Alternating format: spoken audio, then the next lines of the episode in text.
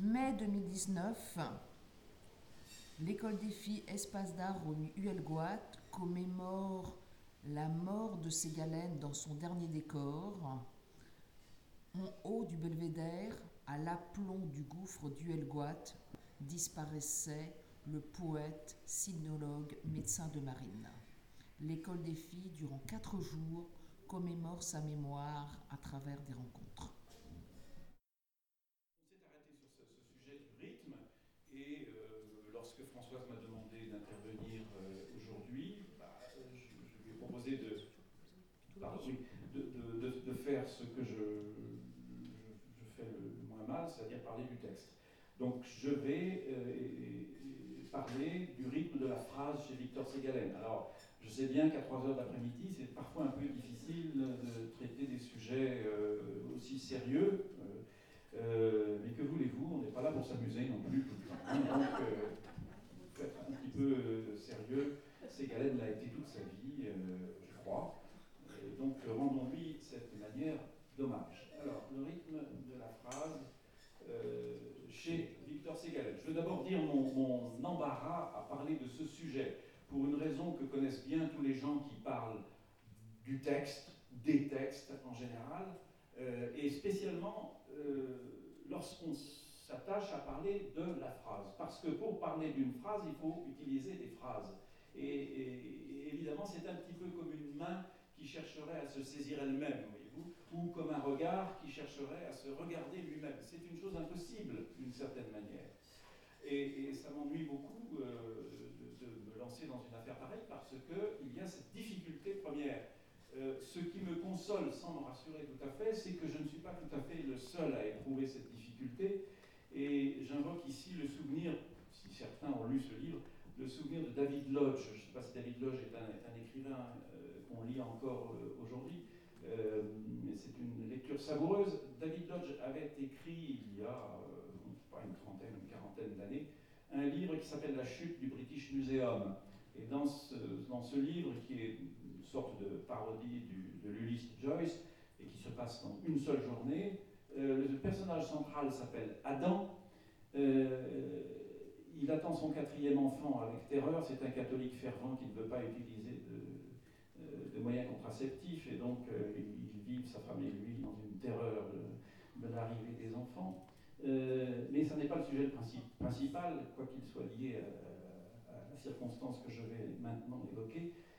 Il écrit une thèse dont le sujet est la phrase longue chez trois romanciers anglais. Or, le problème de Adam, dans ce livre, outre la contraception, c'est, mais ça n'est pas sans rapport, c'est euh, qu'est-ce que c'est qu'une phrase longue? Quand une phrase longue commence-t-elle? Autrement dit, quand une phrase commence-t-elle à être longue? Évidemment, il n'y arrive pas. Il n'y arrive pas, son sujet est indéfini, il est infini. En somme, il est comme moi, euh, c'est Adam dans cette situation, mis à part la question de la contraception, bien sûr.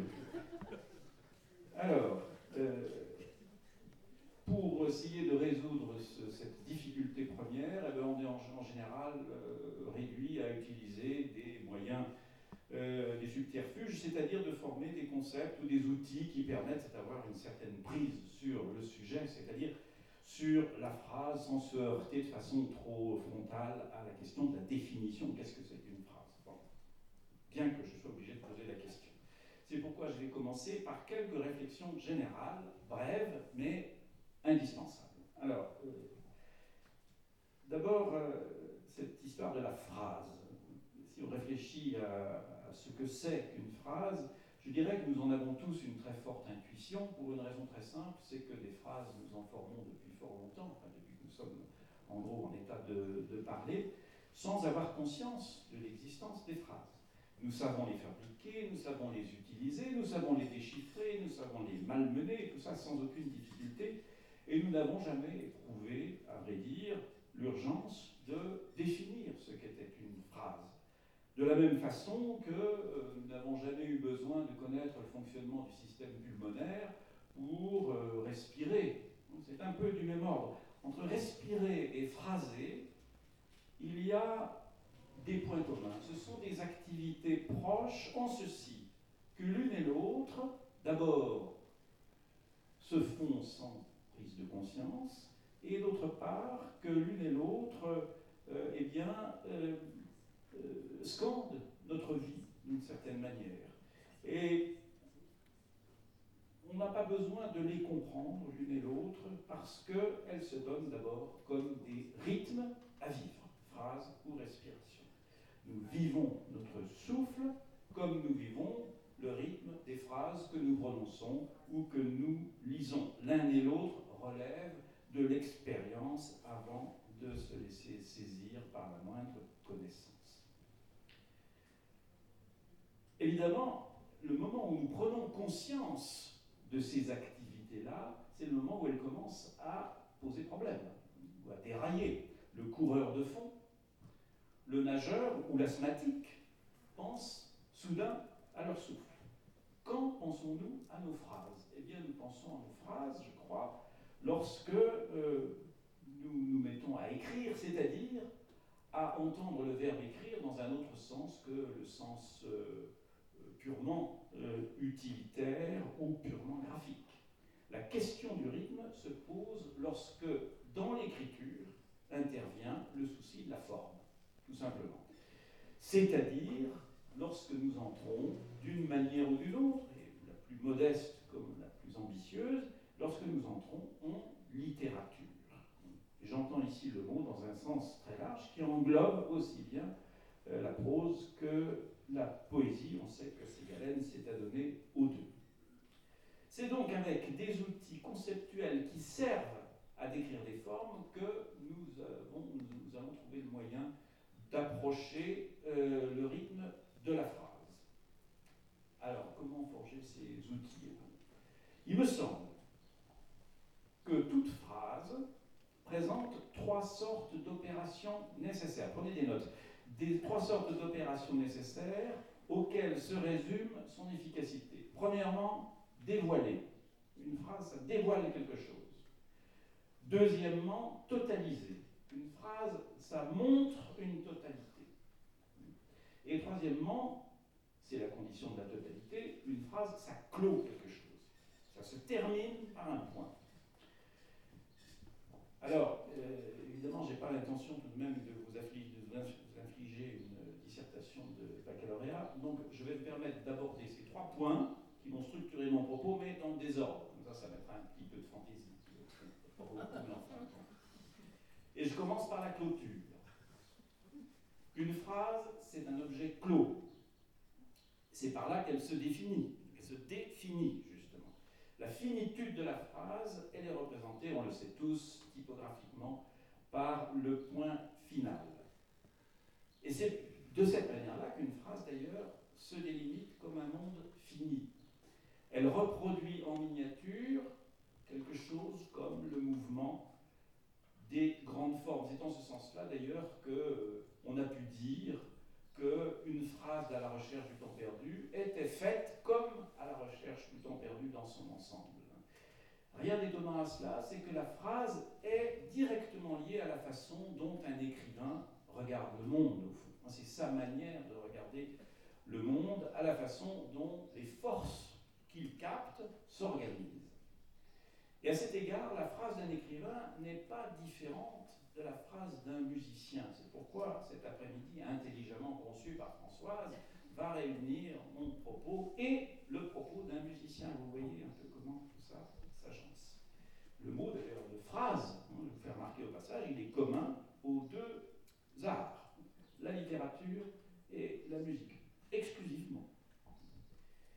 La réflexion de Proust, d'ailleurs, euh, sur euh, la petite phrase de la sonate de Vinteuil, pour ceux qui ont lu À la recherche du temps perdu, euh, tient une très grande place hein, dans, le roman, et elle est également une réflexion sur la phrase de Proust lui-même, lorsqu'il parle de cette phrase musicale que personne n'a jamais entendue, même si on a des petites idées sur ce qu'il avait mais lorsqu'il parle de cette phrase musicale, en réalité, il en parle comme de sa propre phrase à lui. Donc il y a là un point commun. Et ce point commun me permet de faire le glissement vers Victor Ségalen. Si vous avez lu un peu Ségalen, vous vous êtes aperçu, surtout dans les premiers textes de Ségalen, jusqu'à la première période chinoise, disons jusqu'à 1914, qu'il arrivait à Ségalen d'émailler ces textes de petits morceaux de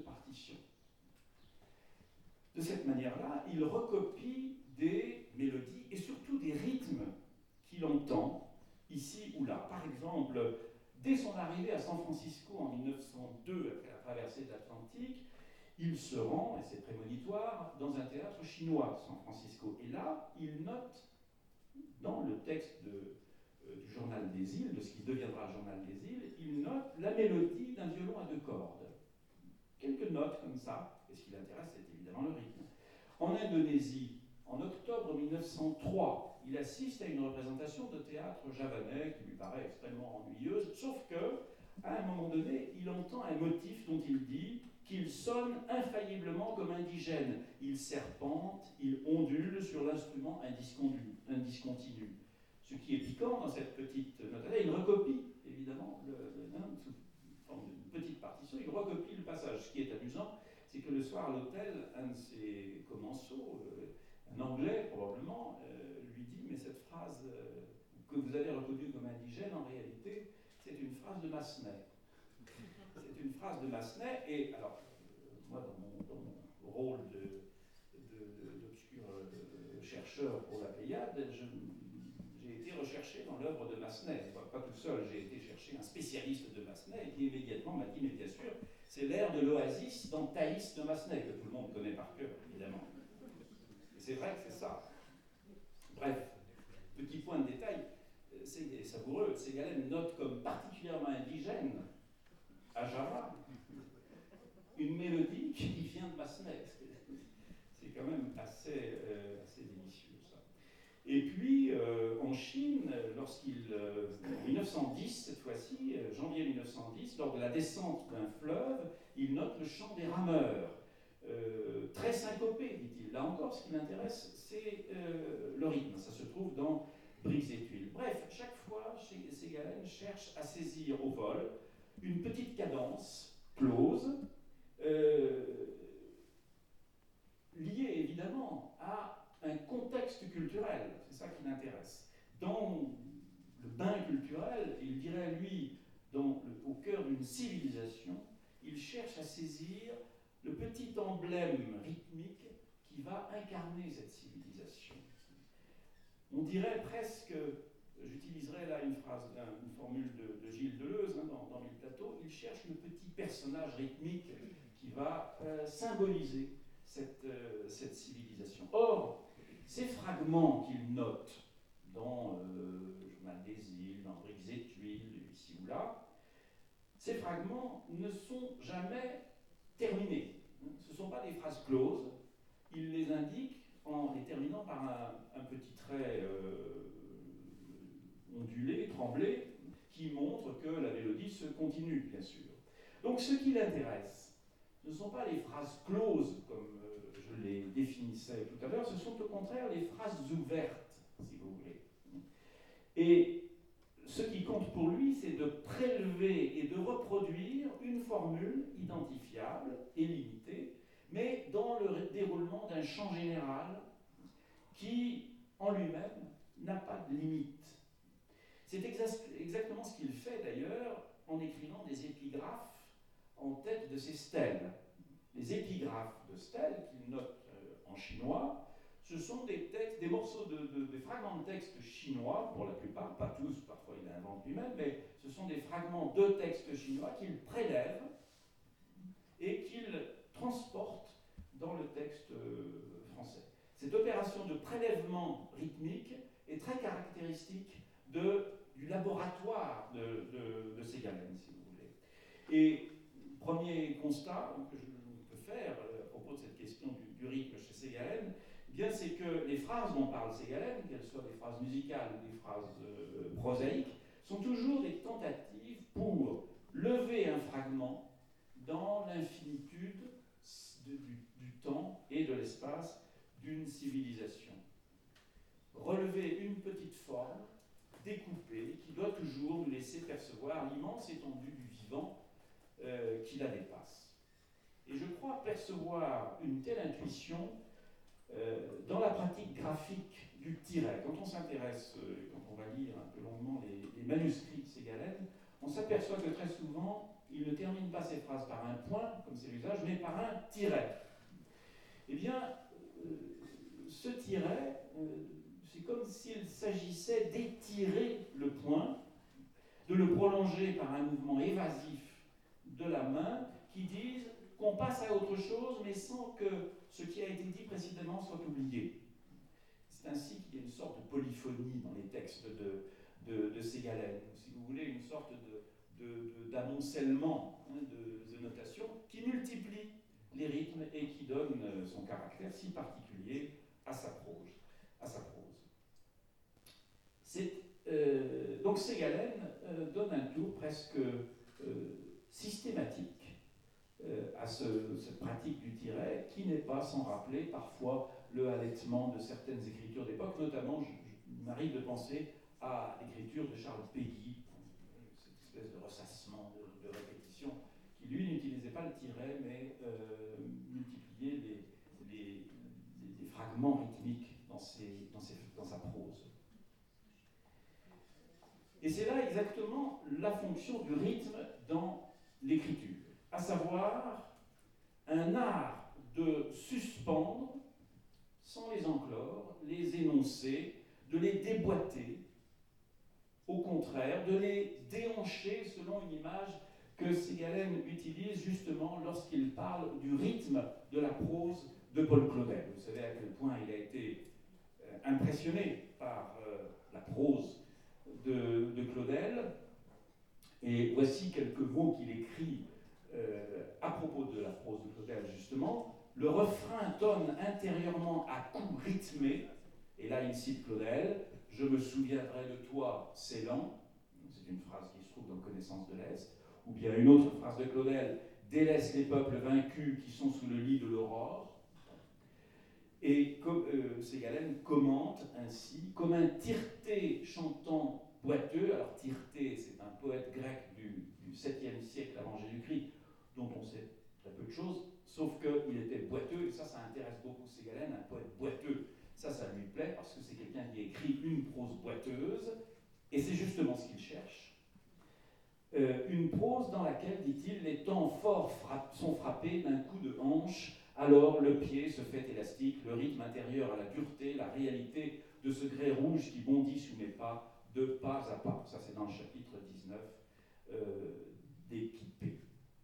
Et lorsqu'il s'interroge euh, dans, le chapitre, euh, dans un des chapitres d'Équipé, lorsqu'il s'interroge sur les écrivains qui tiennent, comme ils disent, comme il dit, face à des paysages pareils aux paysages qu'il franchit lui-même, eh bien, il dit Claudel tient indiscutablement. Et pourquoi?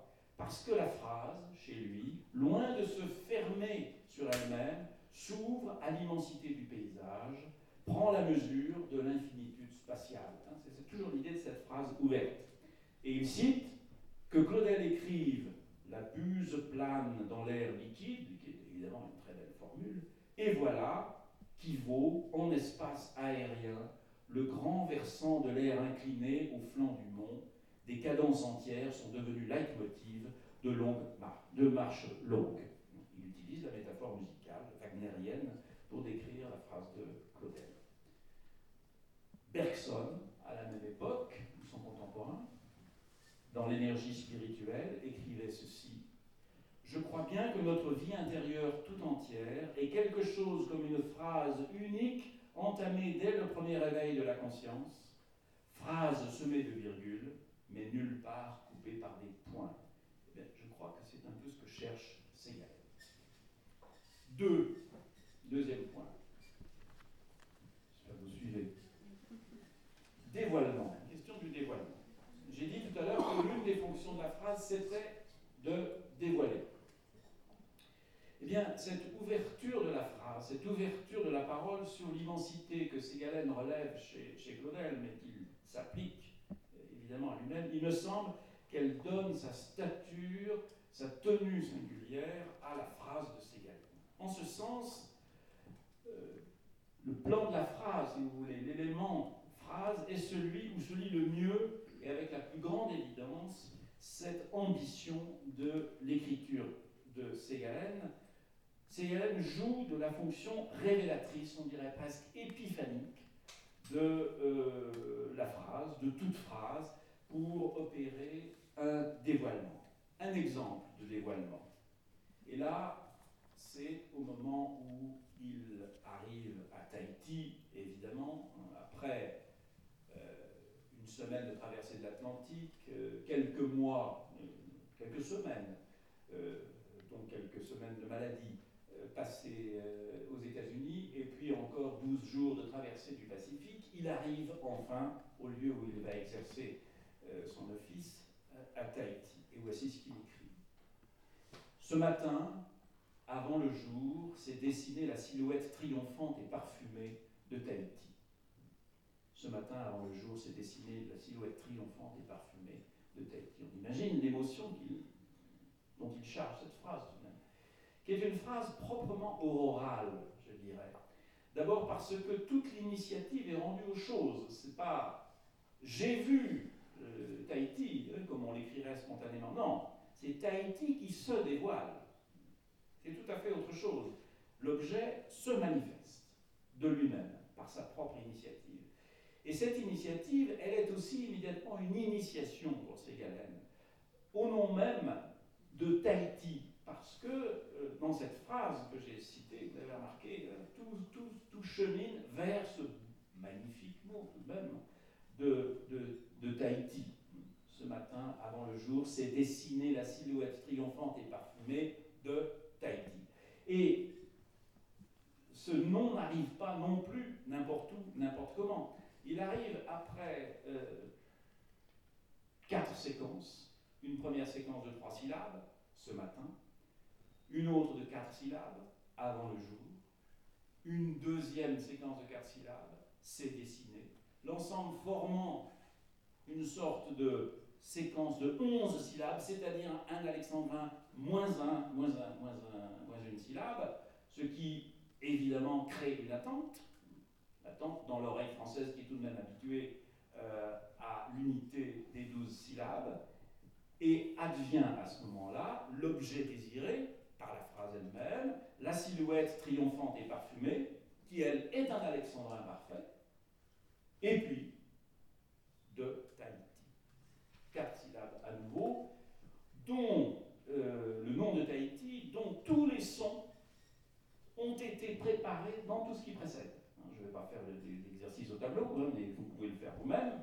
Tous les sons du mot Tahiti sont présents dans ce qui précède, selon un vieux principe anagrammatique qui fait que euh, chez certains écrivains, Baudelaire, euh, on trouve ce genre d'exemple, ces phrases qui préparent le mot qu'on désire et qui nous le servent sur un plateau à la fin. Voilà un effet rythmique, une grande, grande, grande efficacité, et qui est lié évidemment à des moments forts de son, de son propre euh, voyage. Mais ça n'est pas tout. Comme souvent dans le cas d'une opération de dévoilement, puisque c'est la fonction de la phrase ici, Ségalène ne se contente pas de la vivre une fois, il la revit, il l'approfondit, cette expérience, il l'explique dans une pulsion rationnelle qui, de façon assez paradoxale, est le vrai moment poétique de, euh, du texte.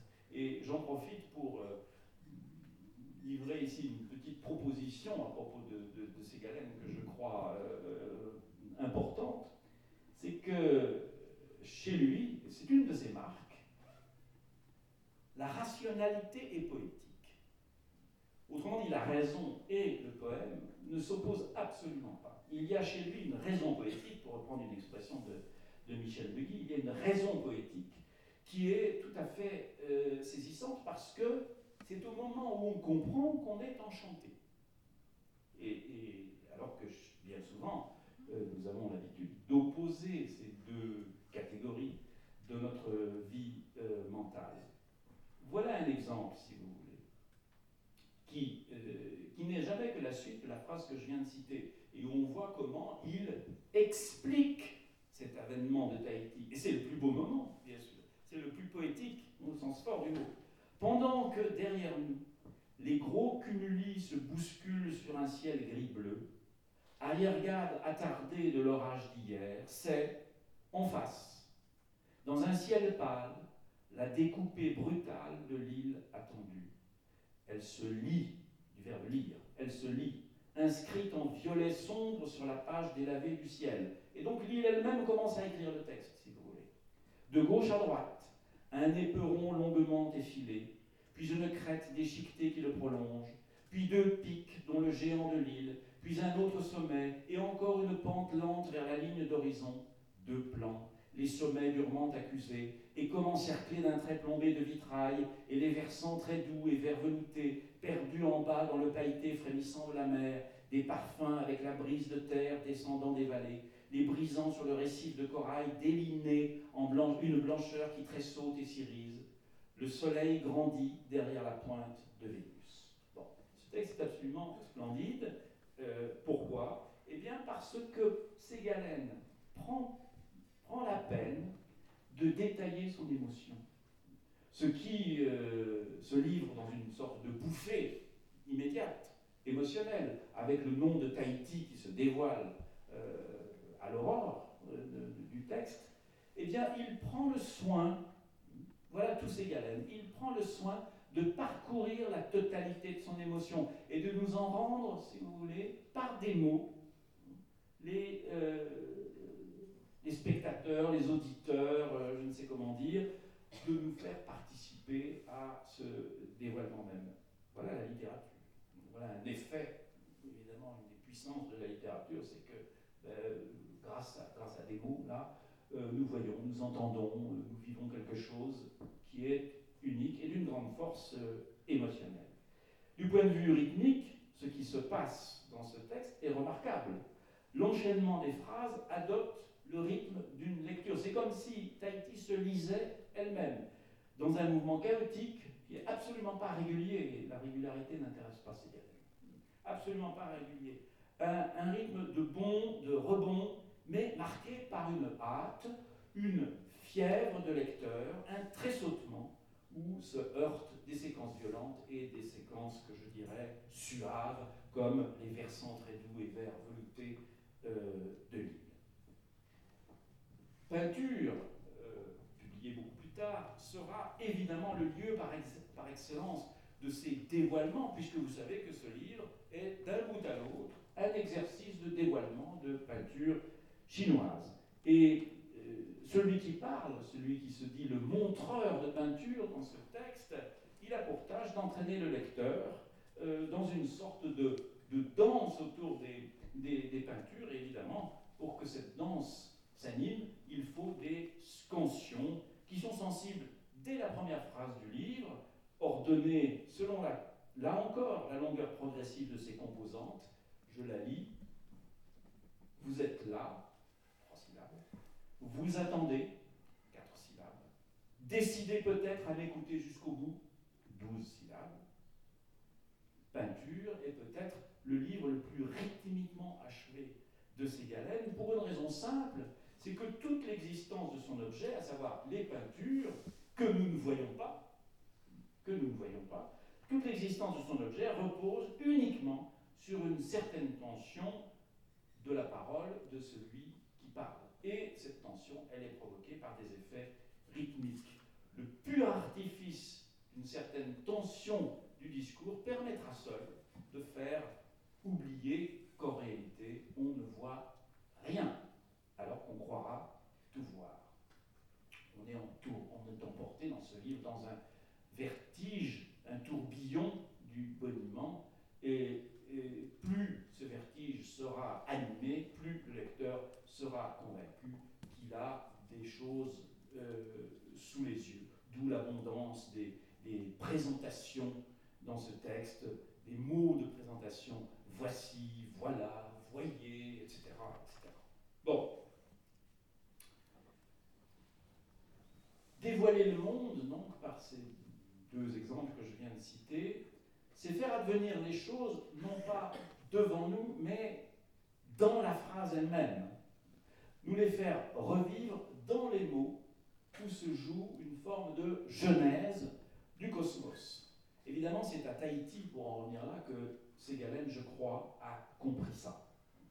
Il a compris que, confronté au monde polynésien, euh, les puissances rythmiques de la langue étaient capables de nous rendre sensibles à euh, l'avènement de ce monde, ce qui était pour lui évidemment une puissante découverte. On le voit très bien d'ailleurs dans l'article qu'il a écrit et publié en 1907 dans le Mercure musical qui s'intitule Voix morte, musique maori. Un des chapitres de, cet article est consacré à la question du rythme et on voit bien comment il passe euh, de la description d'un monde à son appropriation très consciente. Je lis euh, un petit texte qui raconte justement un événement rythmique majeur, à savoir une danse maori. Par-dessus tout, s'ordonnait une pulsation commune, imprescriptible et indescriptible aussi. On n'essaiera point de la réduire en formule et de définir ce qu'il faut entendre par le rythme d'une race. Il est un ordre de faits mystérieux sur lequel la clarté du langage ne reflète qu'un jour inutile. Car, et c'est ça qui est important, ces faits s'illuminent par eux-mêmes, du dedans, si on les laisse grandir et resplendir en soi. L'esthétique du rythme n'a que faire des étiologies, c'est-à-dire des causalités, si vous voulez. Donc, la phrase, elle a pour fonction de nous faire revivre ces, ces dévoilements, mais mieux que ça, de faire advenir ces dévoilements en nous-mêmes au moment où nous prenons connaissance de la phrase. Et c'est ça qui est évidemment central dans la rythmique de, euh, J'en viens maintenant, je passe un petit peu des choses que j'avais, j'en viens maintenant à la question de la totalité. Non, je vais vous dire un petit mot tout de même, encore, encore un, petit, un tout petit mot parce que ça on ne peut pas, on ne peut pas l'oublier. À propos de stèles, il faut bien dire un mot de stèle puisque tout à l'heure nous allons entendre des stèles mises en musique. Euh, l'un des plus beaux textes de Ségalen, les lecteurs euh, le savent, c'est la préface de Stèle. Un texte sublime, certainement un des plus grands textes de la langue française qui, à lui seul, euh, vaudrait que nous célébrions aujourd'hui le centenaire de Ségalen. Eh bien, ce texte, c'est là encore une manière de faire advenir en nous, non pas les stèles, non pas les stèles, mais la langue des stèles. Ce caractère mystérieux qui appelle, en reprenant un mot chinois bien sûr, le wen. Le wen, le wen dit-il, c'est un caractère qu'on ne peut pas lire, qui ne veut rien dire. Qui, euh, qu'est-ce que c'est? Qu'est-ce que c'est? Qu'est-ce que ça veut dire ça? Un caractère qu'on ne peut pas lire, qui ne veut rien dire? Eh bien, c'est un caractère qui est purement rythmique. C'est ça qui est intéressant. Ça ne veut rien dire, c'est purement rythmique, c'est du pur rythme le, web.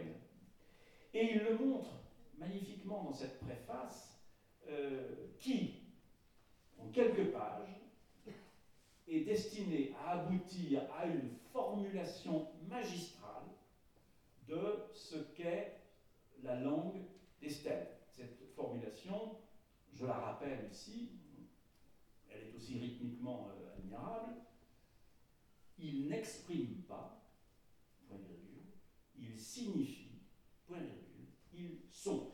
Et là, c'est l'inverse de ce qui se passait tout à l'heure. On aboutit à une réduction progressive. Ils n'expriment pas, ils signifient, ils sont. Ils sont.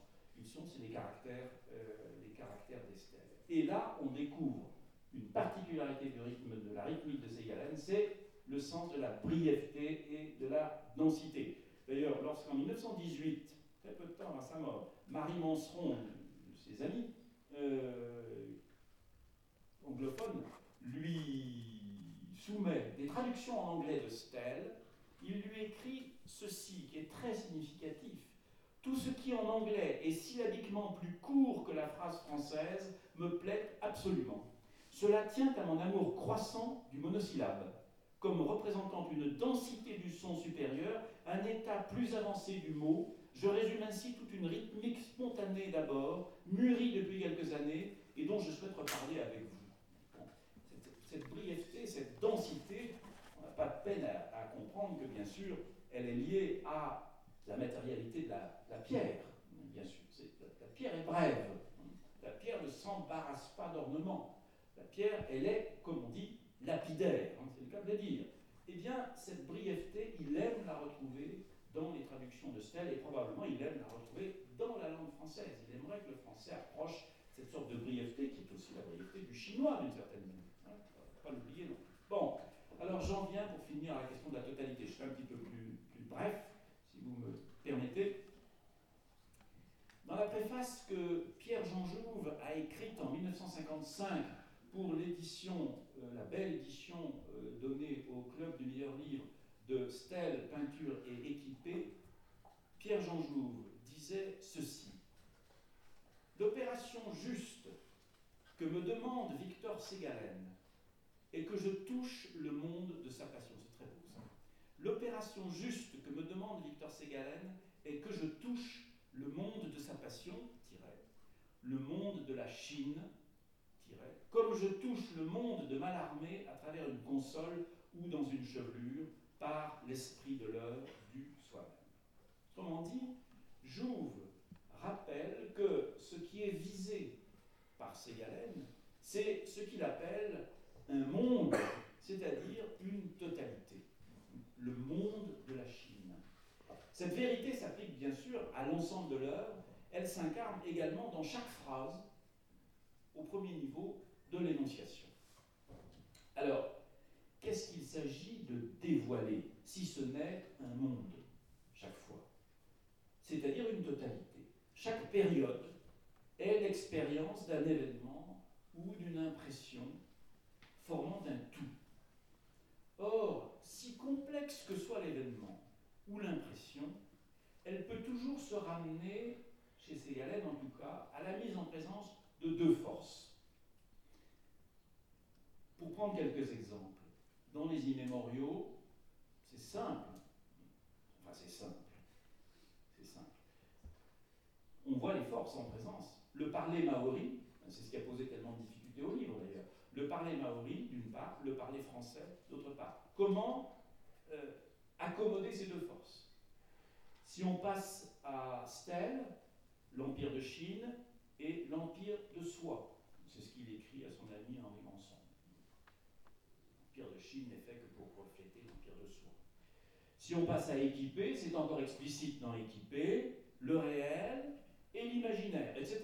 Ainsi de suite. On pourrait, euh, comme ça, euh, développer et comprendre que euh, chez Ségalène, par une opération de réduction chimique, on arriverait toujours, au fond, à la racine des œuvres, à trouver l'affrontement de deux forces. Ce qui importe chaque fois, c'est la tension qui naît de ces affrontements. Affrontements qui sont massifs, bien sûr. Hein. C'est pas rien, le monde de la Chine et le monde de soi, hein. c'est pas, pas, des petites choses, ça. Euh, cette tension est sentie, ressentie comme une sorte de corps à corps, toujours.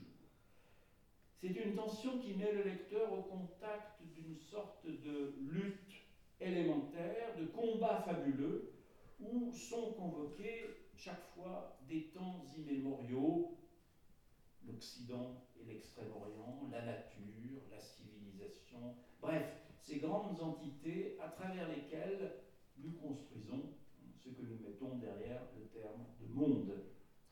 Voyez par exemple l'ambition d'équiper exprimée dès la première page du livre. Ce livre ne veut donc être ni le poème d'un voyage, Ségalène était-il voyageur Pas sûr. Ni le journal de route d'un rêve vagabond, Ségalène tient-il le journal Pas sûr. Cette fois, portant le conflit au moment de l'acte, refusant de séparer au pied du mont le poète de l'alpiniste et sur le fleuve l'écrivain du marinier et sur la plaine le peintre et l'arpenteur ou le pèlerin du topographe, se proposant de saisir au même instant la joie dans les muscles, dans les yeux, dans la pensée, dans le rêve, il n'est ici question que de chercher en quelle mystérieuse caverne du profond de l'humain ces mondes divers peuvent s'unir et se renforcent à la plénitude. Il suffit d'observer comment est bâtie une telle phrase, comment elle est fabriquée, comment elle est montée presque, pour comprendre ce qui y fait la totalité ou ce que Ségalène appelle ici la plénitude. Trois gestes caractéristiques, un rejet par négation. C'est un procédé que Ségalène emprunte à Claudel ce livre ne veut donc être ni le poème d'un voyageur, ni le journal, etc. Puis, dans un second temps, la grande opération du dévoilement, mais elle retardée autant que possible, à la manière de Proust d'ailleurs, pour nous faire désirer la chose qui va être dévoilée et la rendre ainsi plus définitive, plus totalisante. Je relis. Portant le conflit au moment de l'acte, refusant de séparer au pied du mont le poète de l'alpiniste et le fleuve l'écrivain, du marinier, sur la plaine le peintre et l'arpenteur ou le pèlerin du topographe, se proposant de saisir au même instant la joie dans les muscles, dans les yeux, dans la pensée, dans le rêve, tirait. Et là va apparaître la chose qu'on désire. Vous voyez comment le rythme monte l'objet, le fait désirer. Ce qui est évidemment saisissant c'est que l'objet, une fois qu'il est, présenté, il est d'une certaine manière encore décevant. Il ouvre sur un autre objet qui ne nous sera pas donné, puisque euh, ce que ce qu'amène dans cette phrase, c'est l'idée de la recherche d'un objet ultime. Il n'est ici question que de chercher en quelle mystérieuse caverne du profond de l'humain ces mondes divers peuvent s'unir et se renforcer à la plénitude.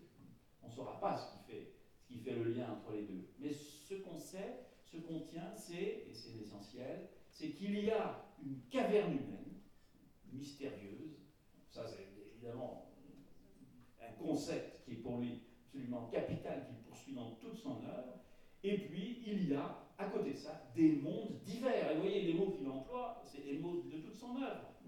La caverne de l'âme humaine, hein, qui nous renvoie quasiment à Platon, et puis le divers, qui est le concept euh, ségalénien euh, par excellence. Et ça, c'est ce qu'il nous donne à vivre. C'est cette expérience-là. Et euh, ce que livre cette magnifique période de Ségalène, c'est le chemin, tout simplement, qui conduit l'homme vers les mondes divers, résumé de sa propre existence, et en retour, plus mystérieusement, celui qui unit ces mondes au cœur de l'homme. Et ça, c'est évident, très très beau, très fort. Euh, c'est quelque chose que une phrase comme celle-ci peut nous donner à vivre, qui me rappelle une phrase magnifique, une autre phrase magnifique euh, d'un philosophe euh, malheureusement un peu oublié aujourd'hui, mais qui est un des, grands, penseurs, entre autres, de la phénoménologie, Jean Val, qui, sans connaître Ségalène, autant que je sache, a donné au fond une sorte de résumé de ce qu'est Ségalène dans une phrase que je vous livre. Le monde crée en nous le lieu de son accueil. Le monde crée en nous le lieu de son accueil. Si on médite bien cette phrase, je crois qu'on comprend ce qu'a voulu faire Ségalène. Bon, alors, j'ai rempli mon contrat, là, trois points. Euh, je conclus. Je conclus et je vais, pour finir, laisser la parole à, est-ce qu'on peut parler euh, de rythme Au fond, euh, ce qu'on aurait pu attendre d'un exposé qui s'intitule Le rythme de la phrase ségalène, c'est que je vous dise, ben voilà, chez Ségalène, il y a quatre types de phrases et, trois, sous-types dans quatre types, euh, et voilà comment ils se présentent. Et ça, je ne peux pas le faire parce que Ségalène est un écrivain inventif et qu'il n'aime pas les modèles ni les lieux communs. Et donc c'est quelqu'un qui ne se répète pas dans ses rythmes.